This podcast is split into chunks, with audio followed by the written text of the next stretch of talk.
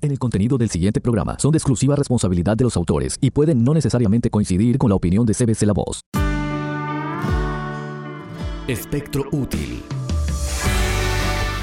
Recomendaciones eficaces para el día a día con el autismo.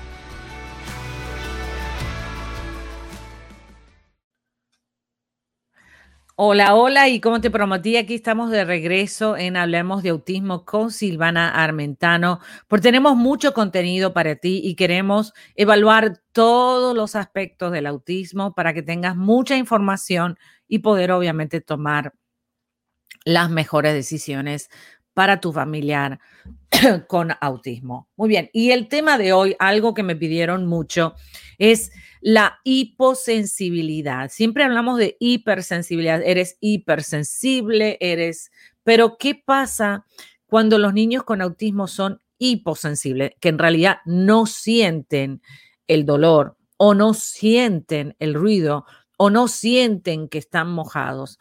Vamos a, a aprender en este segmento lo que es la hiposensibilidad y obviamente qué podemos hacer.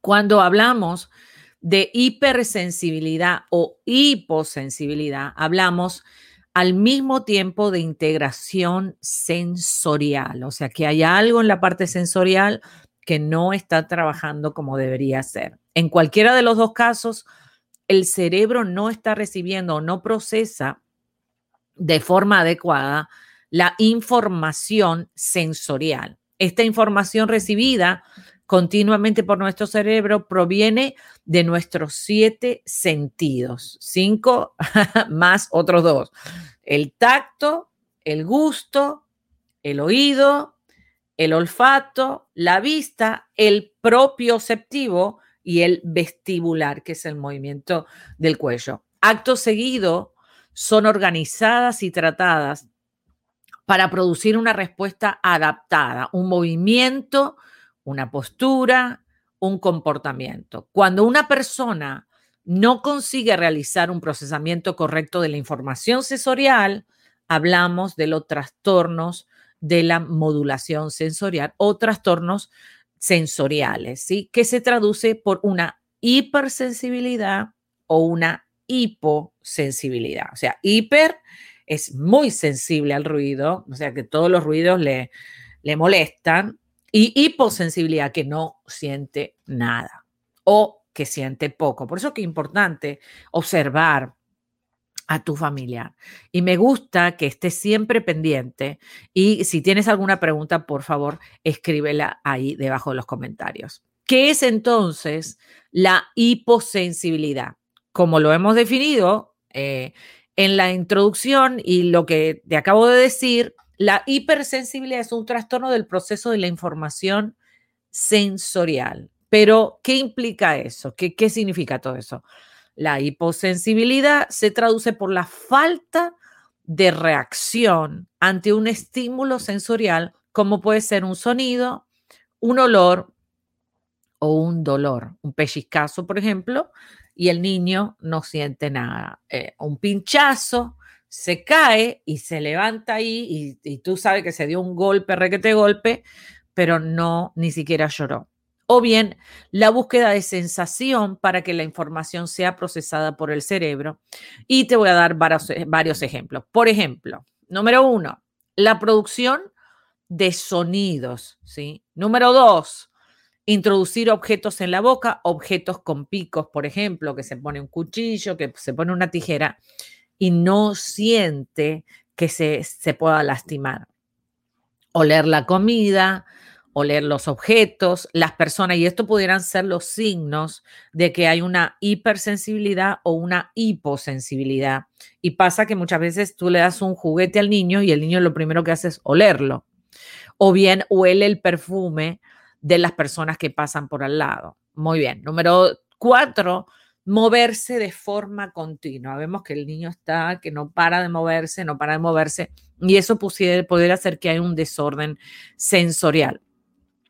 Número cinco, necesidad de balancearse o de girar. Vemos que eh, le gustan las sillas eh, con balanceo, Y entonces esto que se está moviendo todo el tiempo está buscando esa parte sensorial, poder ajustarla.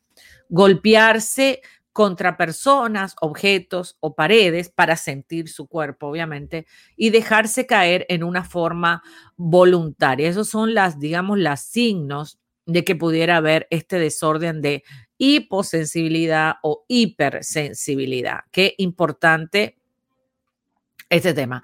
Es importante saber que cada persona tiene un límite de sensibilidad distinto. Hay gente que siente más y otra que siente menos, pero en el caso de los niños con autismo vemos que estos límites están demasiado polarizados. O siente mucho o no siente nada.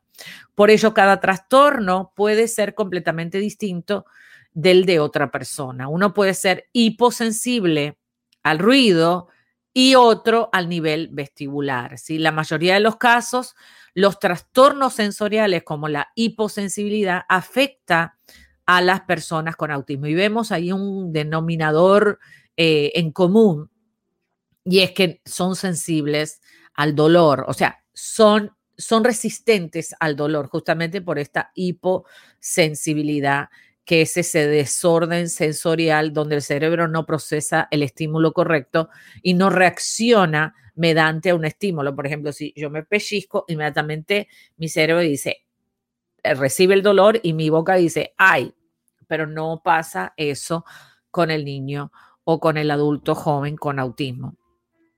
A día de hoy sabemos que alrededor del 40%, el 40% de los estudios que se hicieron en 1990 de Rimland eh, dieron que el 40% de las personas con autismo tienen ese trastorno trastorno sensorial. Este porcentaje se encuentra igualmente en las personas con síndrome de Asperger y esos estudios se hicieron en el 1995. O sea que vemos que estas datas eh, son bastante eh, antiguas, imagínese cuánto más ahora pudiera ser.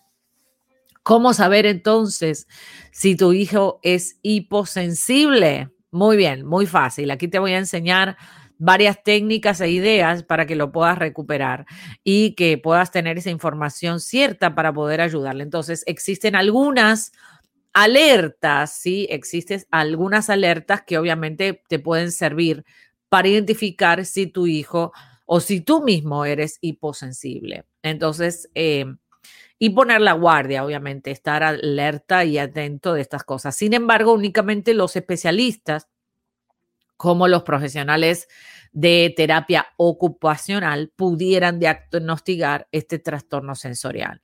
Y aquí te doy algunos ejemplos. Número uno, la vista está atraído por objetos brillantes y tú ves que le gustan las luces, que le gusta todo lo que se mueve con luz y es muy sensible, por ejemplo, a las pantallas de la televisión y le gusta mucho, es muy atraído, o sea, cuando vemos un desorden en la vista, es muy atraído por objetos brillantes. Número dos, el oído. Le gustan los ruidos fuertes como las alarmas, el ruido de sirenas, a veces también se lleva, se lleva todo al oído, ¿sí? Ah, y se lo pone cerca, vemos que ahí hay un, puede haber un trastorno sensorial con respecto a la audición. El tacto es o parece insensible al dolor, ¿sí? Y le gusta que se le apriete fuerte o eh, se introduce todo en la boca. Eso es lo que la hiposensibilidad. Y con el tacto, entonces vemos que es insensible al dolor, como te dije, ah, tiene que ser un dolor demasiado grande para que pueda expresar llanto o disconfort. Y ah, vemos que le gusta que los apretones fuertes y todo se lo mete en la boca, eso pudiera ser un desorden en el tacto. El gusto, le gustan los alimentos con sabor muy pronunciado, picantes o recte salados o súper dulces. Y entonces todo esta, este desorden eh, sensorial hace que el niño sea más predominante a ciertas comidas que obviamente le dan ese estímulo que al no sentirlo tiene que ir a un grado mayor, ¿sí? Entonces en el gusto los, le gustan los alimentos con un sabor muy pronunciado, fuerte. El olfato le gusta oler los alimentos, los objetos, las personas y le gustan los olores fuertes. Eh, el sentido del equilibrio, le encanta girar sobre sí mismo y a veces hace movimientos muy fuertes con la cabeza.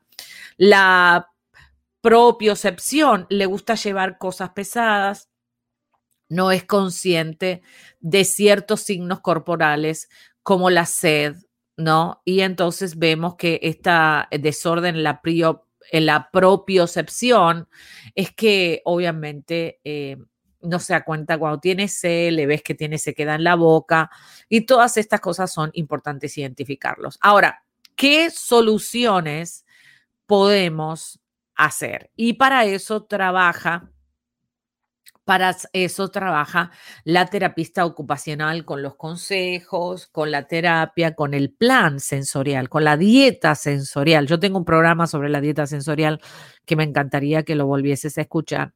Y las soluciones sobre la hiposensibilidad. Entonces existen dos enfoques eh, específicos para responder a las dificultades. La reeducación y la adaptación y los ajustes. O sea, la reeducación entonces va a estar a cargo de la terapista ocupacional que va a reeducar la parte sensorial del niño hasta que el niño va, eh, el cerebro del niño nuevamente va funcionando en esa área de la forma que se espera.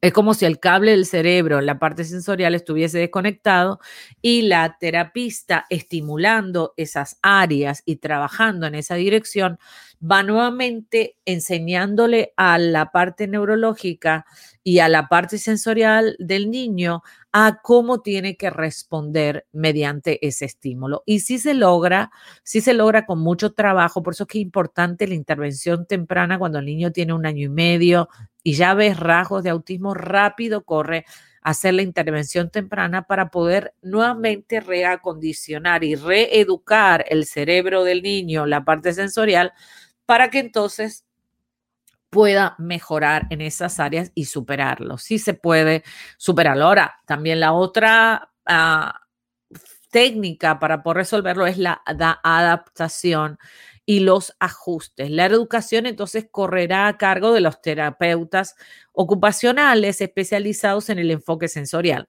Para los ajustes y las adaptaciones del entorno existen soluciones y astucias que eh, serían bueno que lo puedas incorporar. Por ejemplo, le encanta balancearse y girar, entonces puedes adaptar una silla o hay algunos eh, eh, taburetes donde el niño se puede mover y obviamente va a recibir ese estímulo para poder balancear ese desorden. También hay algunos columpios que ayudan.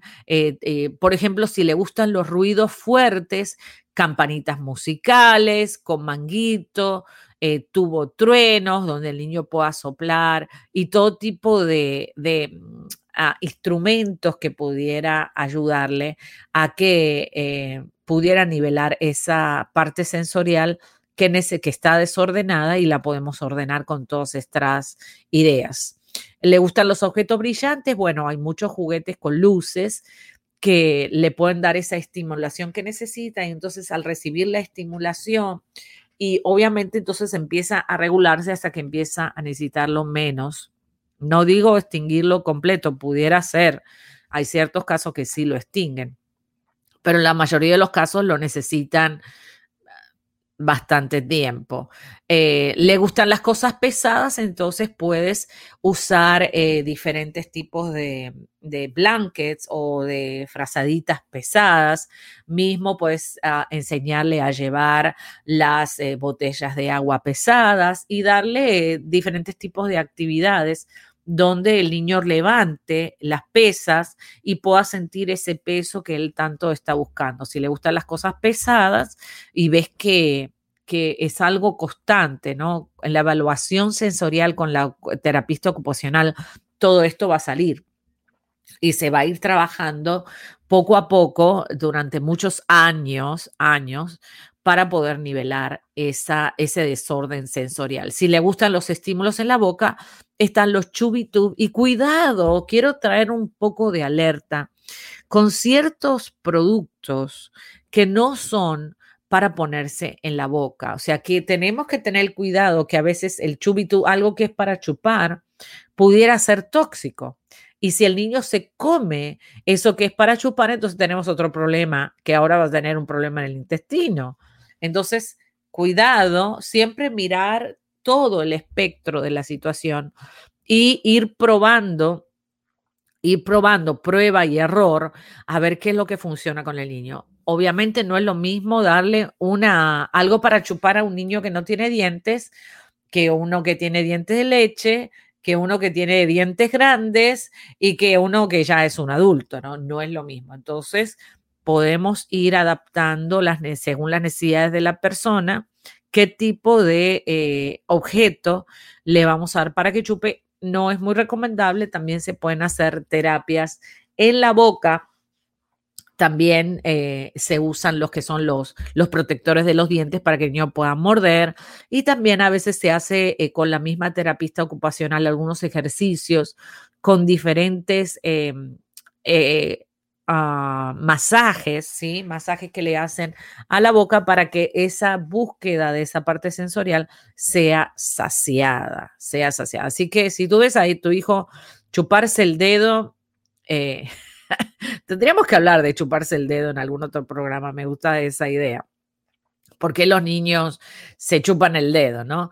Y entonces, pues trabajar en esas áreas para que pueda eh, balancearse eso que está desbalanceado. Bueno, hoy en este programa aprendimos muchísimo sobre la hiposensibilidad y la hipersensibilidad. Ahora vamos a ver a la hipersensibilidad, al otro caso. Vemos que con respecto a la hipersensibilidad a los sonidos, ¿sí?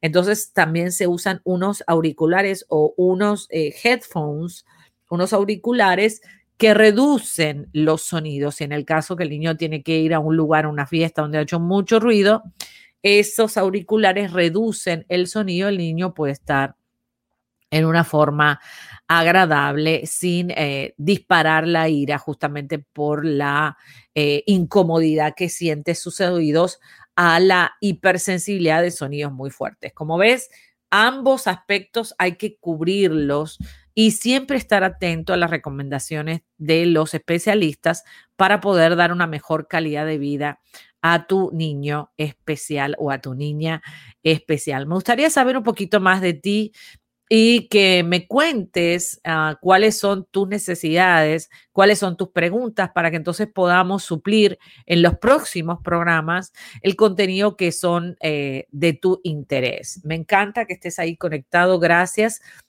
No te olvides, por favor, de suscribirte al canal y darle a la campanita para que no te pierdas nada. Y siempre estar comunicado debajo de los comentarios de los blogs, en los comentarios de los videos y siempre, pues obviamente, buscar diferentes informaciones, fuente de información para que puedas tomar una decisión 100% correcta, ¿sí? Para el beneficio de tu hijo. Muy bien, yo soy Silvana Armentano y esto es Hablemos de Autismo con Silvana Armentano porque hay esperanza y la esperanza es real cuando tú y yo nos ponemos las pilas y recuerda que la persona más importante para entrenar, echar adelante y educar a tus hijos eres tú. Tú puedes. Activa tu cerebro con esta música. 4, 3, 2, 1.